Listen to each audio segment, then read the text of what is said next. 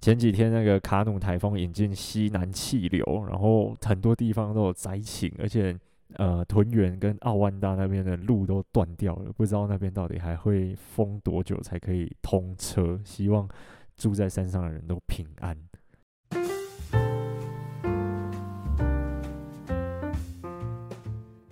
Hello，大家好，欢迎收听《登山者日志》，我是 Yusuke，好久不见。哎，第那个这是半年，哎，半年多，应该快要一年吧，以来第一次呃延期更新。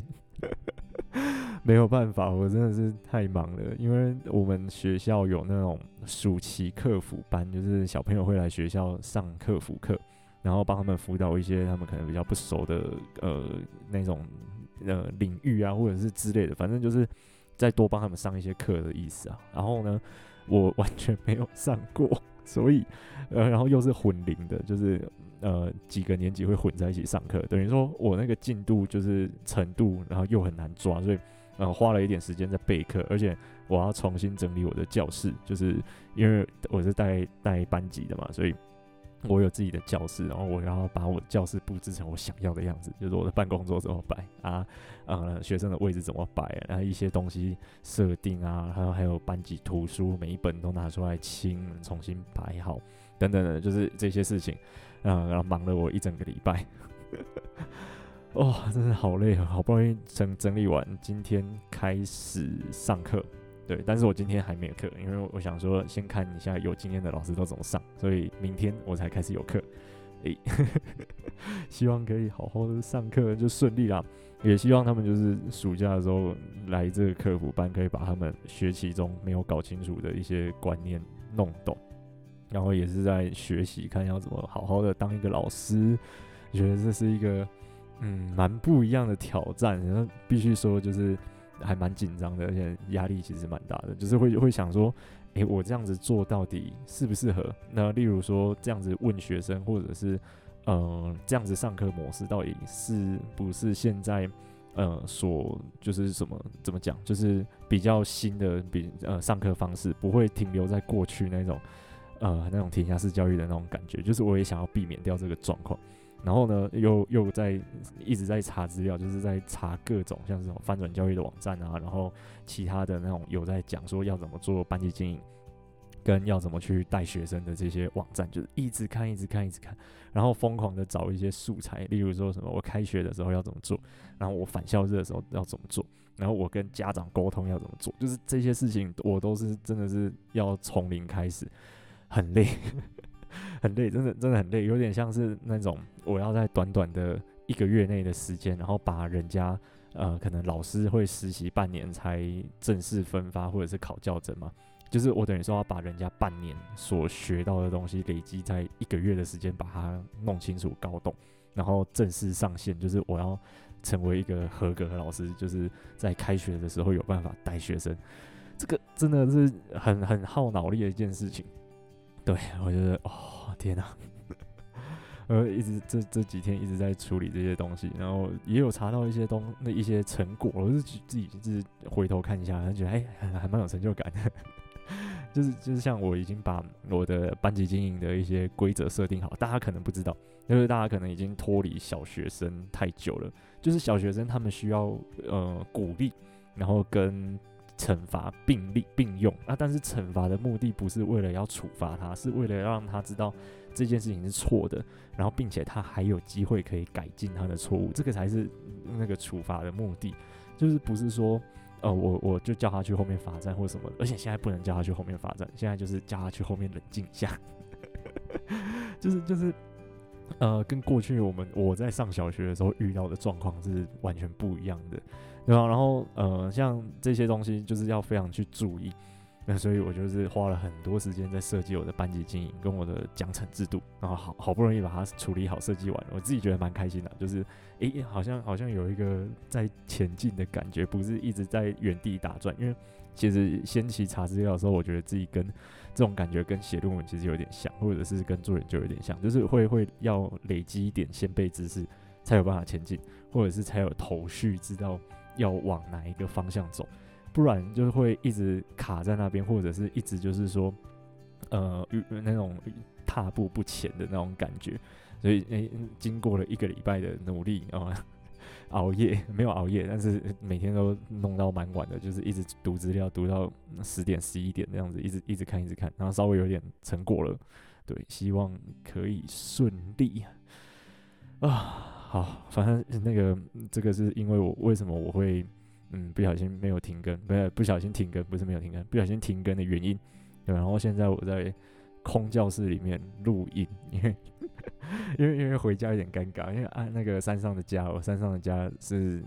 呃比较那种平面式的，我我不太会有一个自己的空间，而且隔音很差，必然是我的家人都会在外面听到听到我在里面跟着麦克风自言自语，我就有点尴尬，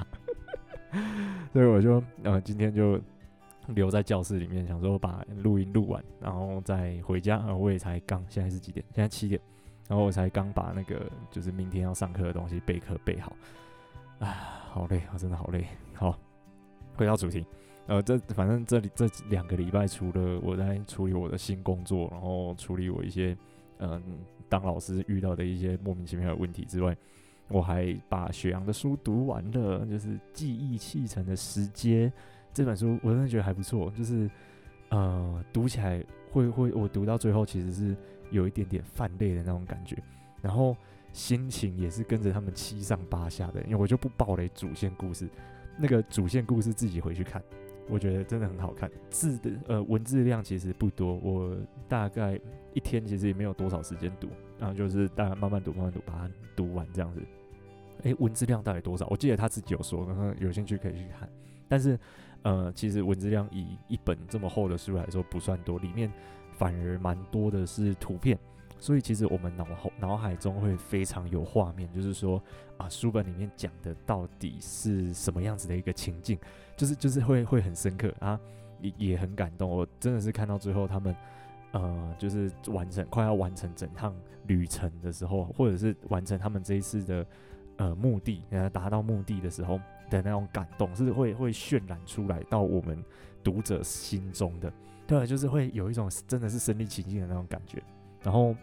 我就稍微讲一下读书心得啊。反正第一个嘛，就是读完之后啊，会真的有一种跟着走一趟关门古道的那种感动，就是深切的感受到，就是布农族的他的青年啊，为了要找回自己的家，然后还有自己部落迁移历史跟呃这些文化发展的脉络而做出的努力，他们真的是呃花非常非常大的心力在。找回他们的家，或者是找回他们的这些文化脉络，对，就是真的看了会非常的感动，会觉得说，诶，这这些人非常努力的在为他们自己的族群，或者是他们自己的部落在付出，在努力，然后想想办法要把这样子的特殊性，然后传承下去给他们接下来的年轻人，或者是接下来的后代。所以我就觉得他那个书本里面把这个部分刻画的非常的完整跟细腻。而且其实书中啊，就是里面有描写很多自然的景物，像是那个随着海拔上升，那个植群带哦会有不一样的变化。呃、这个应该可以讲吧？反正、我之前也有讲过，反正就是低海拔的时候就会是那种啊潮湿的，然后阔叶热带的那种亚热带的森林，很不舒服，然后都在下雨这样。然后随着海拔慢慢爬升，可能开始会出现一些啊中海拔才会出现的植物，像是。呃，红块啊、扁柏啊这种，然后再慢慢往上爬，可能快要突破三千的时候，就开始看到铁杉。我就觉得哇，这个不愧是森林系的，嗯，就是描写出来的森林，读起来非常非常的舒服。就是它每一个物种讲出来，然后呢，再搭配上它当时的环境，就会觉得啊，就是那种感觉。大家如果有有爬过，就是有那种从低海拔一路到高海拔，例如说，嗯，比较简单的像什么？北大武山好了，北大武山它从比较低海拔一直到三千多都有嘛，然后我们就其实就可以感受到那样子林相的变化。就算我们不会认植物，其实我们都还是感觉得到，就是诶，植物好像不一样哦的那种感觉。就是呃，许阳把这一件事情描写的非常的具体，然后很具象化的会可以呈现在读者的脑海里面。就是我们不用会认植物，但是我们可以知道说这个海拔带。会出现这个植物，那它的环境是如何？主要是那种环境的感受，例如说是潮湿的，或者是寒冷的，就是上到三千公尺会寒冷的，就是这这些描述很细腻，而且很专业。读起来非常非常的舒服。而且除了这些植物的描述之外，就是书里面还有对于景物的描述，也是非常的呃生动。就是怎么说，就是呃里面有提到一些像是布农族老人家们对于那个地名命名的哲学。那我就不不讲了，大家自己回去看。而且书里面有提到非常非常多布农族语，就是有一些地名，它不是把它翻译成中文，或者是音译成中文这样子，它是直接把布农族语打在书里面，等于说我们可以最直接的去了解这个地方到底叫什么名字，而不是已经转化过的文字。等于说就是呃，像是我们比如说讲英文 dinosaur。啊，它是恐龙，它这样子发音。然后有时候之前不是有那个英文，英文会说它叫呆脑兽，就是就是这样，会会有这个差别。虽然知道他在讲什么，但是那个就不是原汁原味的状态。然后雪阳就是把那个最原始的那个命名，哦，就是把它拼音拼出来，我就觉得哇，看了真的是会起鸡皮疙瘩的那种感觉。然后呢，这些景物跟那些老人家们命名地名的哲学是有办法搭配起来的，而且是非常非常浅显易懂的。我就会会有那种会心一笑的感觉，我就觉得，哎、哦，原来是这样。然后再加上那个书本里面有很多照片，所以我们不会，呃，我们就可以知道说，啊啊，对，就是这样啊，这个地方就该命名成这种感觉，就是 这个地方就是要叫这个名字的那种。呃，心情，然后会跟着呃这些人这样子一路这样沿着人线或者是沿着古道这样上上下下上上下下，遇到各式各样不同的地名，然后呃因为这个地方有什么，所以他才叫这个地名，然后就跟着他们这样一步一步的往前进，我就觉得哎、真的是很感动哎，我真的觉得超开心的，就是看完书之后感觉真的有走完一趟 关门古道了，然后景怀就那前几天。景怀就就说：“诶、我们是不是也该走一趟关门古道？” 大家看完是不是都很感动，就是真的是，嗯，非常描写的非常的生动而且细腻，对啊。然后我觉得，呃，书名啊是很具象化的连接关门古道仅存较明显的这些石阶遗构，像封面的那一张嘛，我记得封面应该是一张石阶遗构，如果有错的话，那那个可以再跟我跟我说，就是。呃，关门古道仅存一些比较明显的遗构，是一些石阶。因为清朝他们不像日本人，他们会开那种很平很大条的路，然后缓坡而上。他们其实大多都是有有时候会沿着棱线或溪谷这样子上上下下的。那他们的落差比较大，必定是要呃建立一些可以减缓落差，或者是让人走起来比较舒适一点的设施，那就是那些石阶。然后呢，呃，它就是连接了这些。遗构就是这些石阶的遗迹，然后以及部落的耆老们传承至今的记忆，然后就是整个整个把它连接起来之后，才会构筑成这一趟部落迁移历史跟文化传承的脉络。就是这些东西其实是紧扣着土地跟紧扣着人的，就是人生活在这个土地上，才会有这些故事跟文化可以传承下来。就是这大概就是这个概念，就是整本书。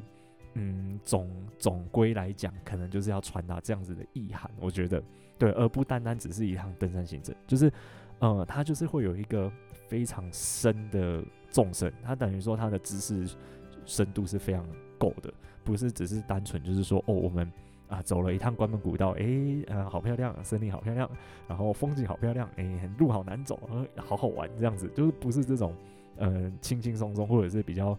片面或者是表面的那种登山行程的记录，而是一个非常有文化内涵跟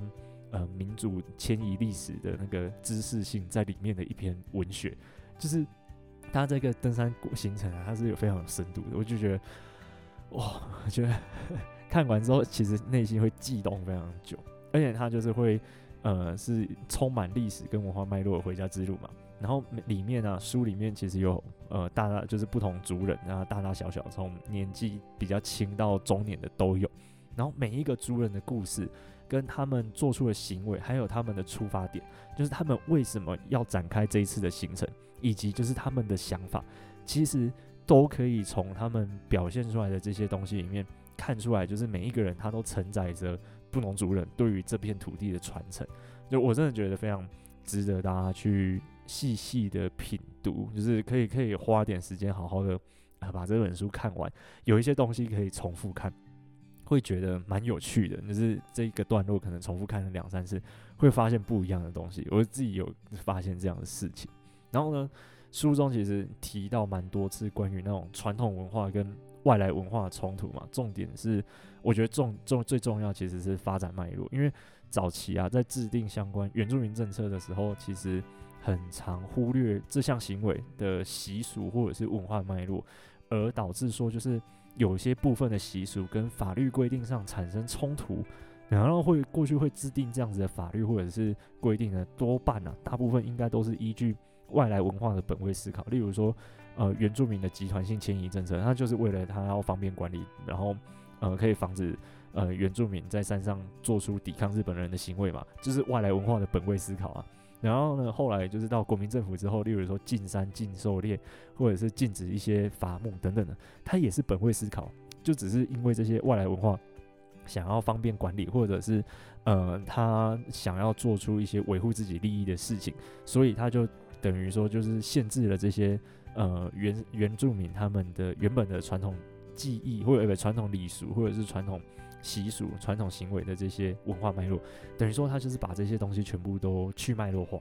然后我们看到的就会是呃很表层的问题。例如说，现在原住民可能在一一直在争取说他们的狩猎权，这个问题其实是有一个文化脉络，或者是它是有一个呃发展的历程下来的，而不单单只是说为什么我原住民可以打猎啊，我呃你原住民可以打猎，我们汉人就不行。就是他，他不不是这样子直接一分为二的问题，他要考虑到的是为什么原住民过去到现在都会有狩猎的这个行为？那狩猎的这个行为，它在过去代表意义跟现在的文化意涵里面分别代表什么意思？就是它是会有一个发展脉络下来。那我们如果了解这个发展脉络的话，呃，其实就可以比较容易的去换位思考，就是站在他们的角度去思考，说，诶，那如果今天是我，那我是布农族人，那我会需要狩猎吗？或者是狩猎对我们的这个家族，对我们的这个族群来说，是呃重要程度如何的一件事情？就是等于说，我们不是用汉人的角度来去思考他们的事情，对，就是就是这种感觉。然后有一些。东西，因为我们呃外来文化的本位思考导向，然后呢制定的一些政策，而让很多的传统文化或者是技能遗失掉了，那这些东西就不见了，他们不会再回来。然后呢，去脉络化的政策或者是呃这些教育啊，会导致文化断层，就是等于说这些东西很难再继续传承下去。物质的东西还好，物质的东西就像古道或者是家物一样，它。呃，正在随着时间逐渐还给大自然，但是可能我们认真找，还是找得到一些蛛丝马迹。但是呢，有一些非物质的文化传承，例如说族语，然后或者是有一些像是织布的技巧、狩猎的技巧等等的，这个只能意会不能言传，就是等于说我们是他这些呃族人，或者是他们要传承给后代的时候，是要一把一那个一手，然后就是一手这样子直接教导他的，而不是说。哦，我们就写个记录簿，然后呢，下一个人就会做，这不可能的事情。那这些非物质的文化传承，有时候就是因为这样子的政策而导致遗失。例如说，他这些族群原本是生活在呃丹纳社、丹纳丹纳社的这个领域区域里面，那他们在这个区域就有他们自己的传统领域，有他们的农耕地，然后有他们的家屋，等于说他们就是会有很良好的这个文化保存在这个地方。那集体迁移之后，诶，搬家必定会丢东西嘛。大家搬家的时候，总不会原封不动的把东西全部搬过去，一定会舍弃掉一些东西，然后只带一些东西过去。那只带一些东西过去，舍弃掉那些就不会再复原了，但这些东西就不见了。那那这些东西其实就是很重要的文化资产。然后这些呃这些非物质的这些资产啊，其实很经过三代之后，已经很难有完整的那种。保存下来，就是三代，就是从日治时代嘛，然后到呃，可能我的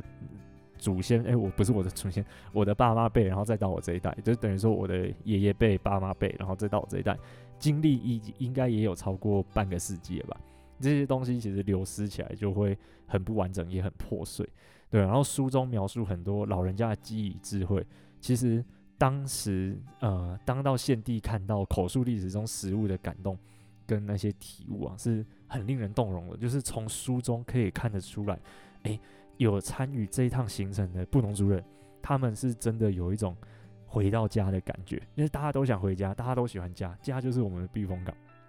然后要呃要怎么样子找到真的是我们的家在哪里？我是从哪里来的？这这个是很令人呃向往跟。我们可能有些人穷极一生会想要知道的一件事情，就是我从哪里来。而这些就是书中描写的，就是布农族人，他们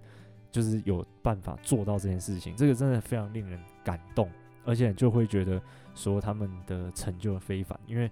呃，等于说他们除了有这趟寻根之旅，他找到他们的家屋遗址之外呢，他们也有就是说呃，找回自己的那个内心，他们是身为布农族人的这个。认同，或者是说他们又更加深了他们这个认同，就是非常感动。对啊，看书的时候其实啊，我我也正在回家之路，然后我要回到山上当老师啊，对啊，一方面其实是想要更加了解家的故事，因为其实我就觉得说，哦、要回到山上才有办法长时间居住，其实才有办法好好的去了解这个地方发生的事情，例如说。呃，这个地方过去的林业历史啊，等等的，或者是一些发展脉络，就是它等于说我必须要有很长的时间，才有办法去体会一些东西，然后把这些东西转化成呃我自己的经验，或者是我自己对于这个家乡发展的一些知识，然后嗯，一方面就是想要就是传承我知道的事情给小朋友们，就是我我接下来要当老师嘛啊，会有一些小朋友嘛。废话，国小老师我不教小朋友，反正就是我我会想要把我，例如说在森林系学到的事情，然后我已经知道的一些关于山上的事情，教给小朋友们，等于说他是又是我们的下一个世代了。然后这些小朋友们多少可能会吸收一些，那希望他们呃可以知道说，就是他们其实生活在一个很特别的地方。因为其实毕竟要长在山上是一件蛮特别的事情嘛，以整个人口基数来说，可能住都市或者是住平地的人占百分之九十，那只有百分之十的人是住在山上。那他们会住在山上，一定有他们的理由。那为什么他们会上山？啊不呃，过去产业的呃历史原因也好，或者是呃某些原因我不知道。那这些东西就是等着我们要去发掘，就是知道说。为什么我们会住在这个地方？那这个地方到底有什么样子的特殊性跟历史脉络？就是我我想要传达给我的小孩子们的，就是想说把这些东西想尽办法可以融入到我的，例如说班级经营或者是我的课程里面。因为其实，嗯、现在国小会推那种特色课程嘛，所以就是想说，诶，会不会其实有办法在特色课程或者是一些那种类似。呃，弹性时间啊，这种综合课，我觉得非学科类的课程的时候，可以让小朋友知道这些事情，然后让他们来思考说，诶，其实我在这个地方，然后对家乡产生认同感，那就是我想要做到的事情，对啊，因为其实一直在听家里长辈讲说山里的一些过去发生的事情，例如说，诶，那个以前以前这个这片树林是。呃，谁谁的谁谁谁的家，然后以前啊，这个地方是只有长官才可以住的，然后这边谁谁谁以前是在这边，然后也会讲说以前我们家没有公路的时候，就是开车没办法到的时候是怎么运补物资，怎么补给物资，就是这些这些东西其实就会呃深化在我的脑海里面，然后我我会知道这些事情，可是这些事情好像说重要吗？诶，还蛮重要的，但是说。一定要写成一个记录，或者是要怎么样跟人家分享吗？好像有点难，因为它就是一个口述的传承。然后我就是其实也是想要办法，想想要想办法，就是说在山上的这段时间，可以把这些东西整理起来，然后看有没有办法把它系统性的把它写出来。等于说我可以留一个很完整的记录，就算呃我现在没有办法把这些知识传达给。呃，下面的人，后面的人，但是呢，如果后面的人有兴趣，那他可以找得到一些东西，就是就是我想要做的事情就是这样，对吧？然后就，嗯，看了书之后，真的觉得，哇，那种那种感触真的很深的，就是会觉得说，啊，对，就是就是这种感觉，大家知道，就是这就是这种找回家的感觉，然后回到家之后会有一种，啊、心情真的是开始放松，然后会呃很感动，然后也很感谢自己有办法。还有办法找到自己的家，或者是自己来的地方的这个样子，我就觉得这些呃参与这趟行程的人真的非常非常的伟大。那他们也做了非常多的努力，然后觉得很精彩，真的书本真的是非常精彩，故事很精彩，而且很多很离奇的转折，我觉得 超好笑。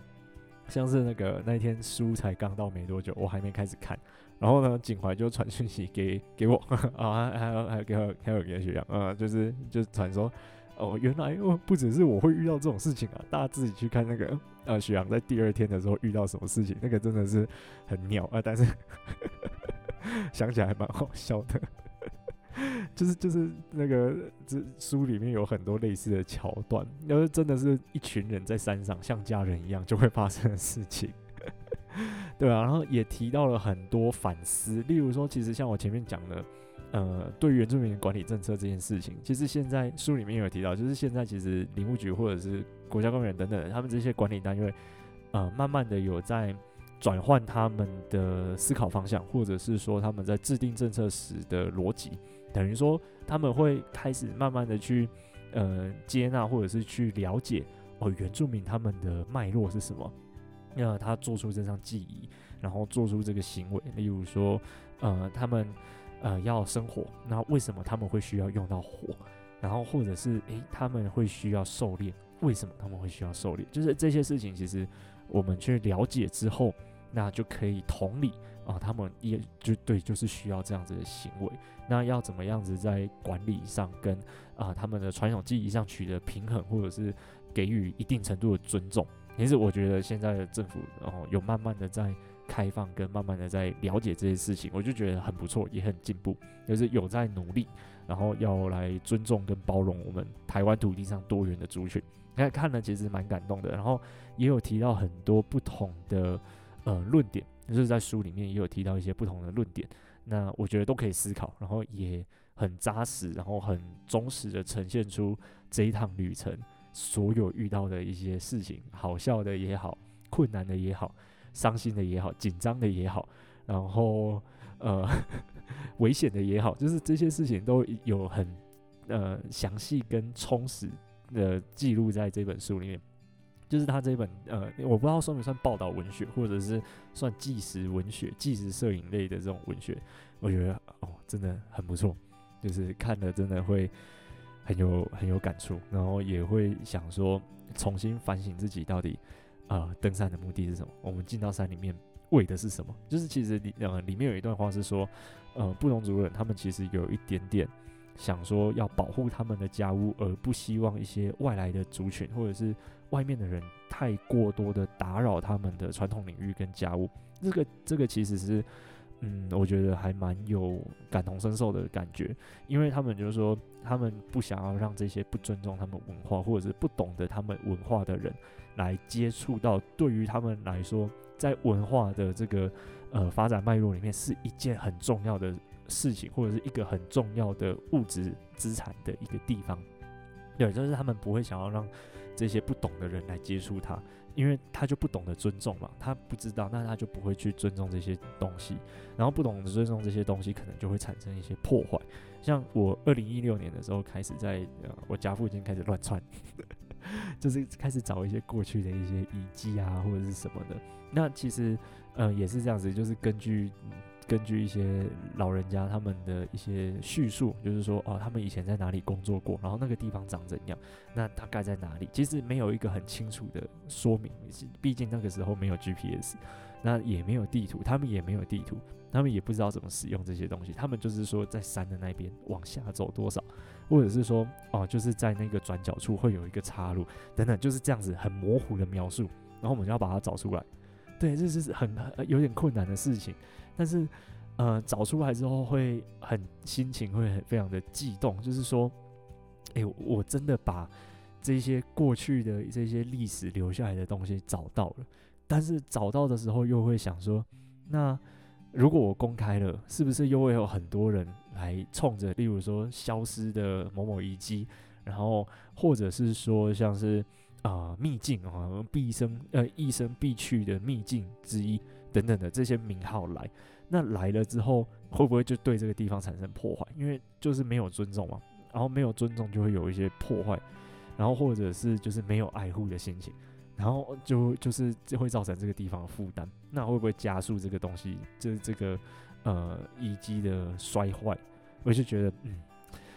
还是不要公开好了，就是就是就是会这样子的挣扎，但是又会觉得说这些东西其实是很宝贵的资源，或者是很宝贵的资产，到底是呃我们应该要公开还是不应该公开？就就是一直一直在取舍，对，希望有一天就是可以大家都可以增加自己登山的这种深度，在走一趟路线之前，其实不只是去呃看说这趟路线它沿途会遇到什么风景等等，那基本的功课一定要做。而是可以再去更深入的了解，说这个地方从过去到现在，呃，自然资源的发展也好，而自然资源调查到的东西也好，如果对自然有兴趣的话，那如果是对文化有兴趣的话，也可以去了解说这个地方它发展的文化脉络是什么。像是以南湖大山来说好了，大家可能就是知道南湖圈谷是冰河以及冰河有侵蚀过这个地形嘛，或者是说有南湖都江啊，有什么有什么，但是。像呃，我我可能会，我还有去做资料，就是说知道他们日治时代的时候，诶，是有哪一些人来这里做调查，然后在走在这个路上的时候，就会有一种哇，日治时代的这个学者也走过这条路的那一种感觉，就是就是这样，他他就会多一个深度，更多又多一个想法，对于这个地方更深刻的这种体悟，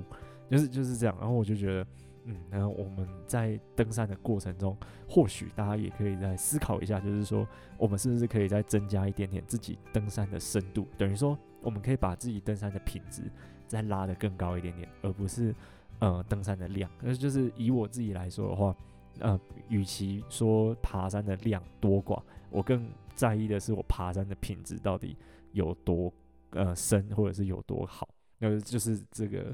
呃。意义在这边，我就觉得这本书真的是很很 很触动我的心。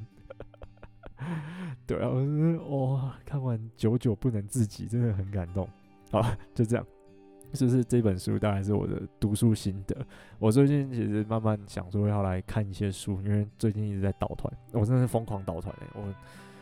呃，我从几月开始倒团？可能从四月开始哦，一直倒团倒团倒团倒团倒到现在。超可怕的，像那个，哦，本来本来八月三号要跟景怀他们去那个能高越岭嘛，然后后来因为因为我这边要忙，然后再再加上天气也不好，那他们后来也取消，所以后来就也没有成型。结果天气不好成这样，那个能高不知道要多久才能去。这有山友建议，我觉得很好笑，就是说从哪里进去，从北二段进去，然后过草山摩脊之后。哦，诶、不对，不对，不对，不是过草山摩脊，从北二段进去，然后过卡罗罗之后就可以接能高越，然后能高越再从草山摩羯出丹大，我觉得超好笑的，就是如果你硬要走能高安东军的话，就是只剩这个办法，整个把原本只要可能五天的天数的行程拉高到十天，